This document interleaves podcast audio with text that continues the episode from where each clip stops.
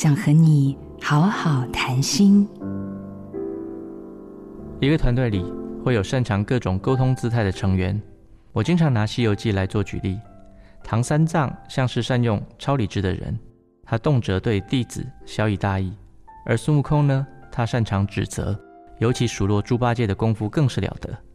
猪八戒自然是喜欢打岔的类型，遇到困难总是第一个逃避，难以专注跟团队好好沟通。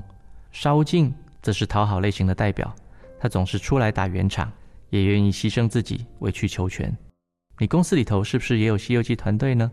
讨好的人通常心思细腻，性格倾向优先为他人着想；指责的人善于发号命令，具有领导特质；超理智的人重逻辑思维，凡事讲究理论基础和规则；打岔的人通常幽默风趣，在团队里能够化解僵硬气氛。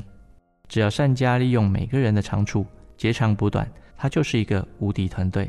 不用要求别人先改变他的应对姿态，只要自己多一点觉察，你就可能成为那个驱动齿轮的动力。我是李崇义，让我们学习从开门到关门，从理解到支持的深度沟通。做自己的主人，找回你的心。印心电子，真心祝福。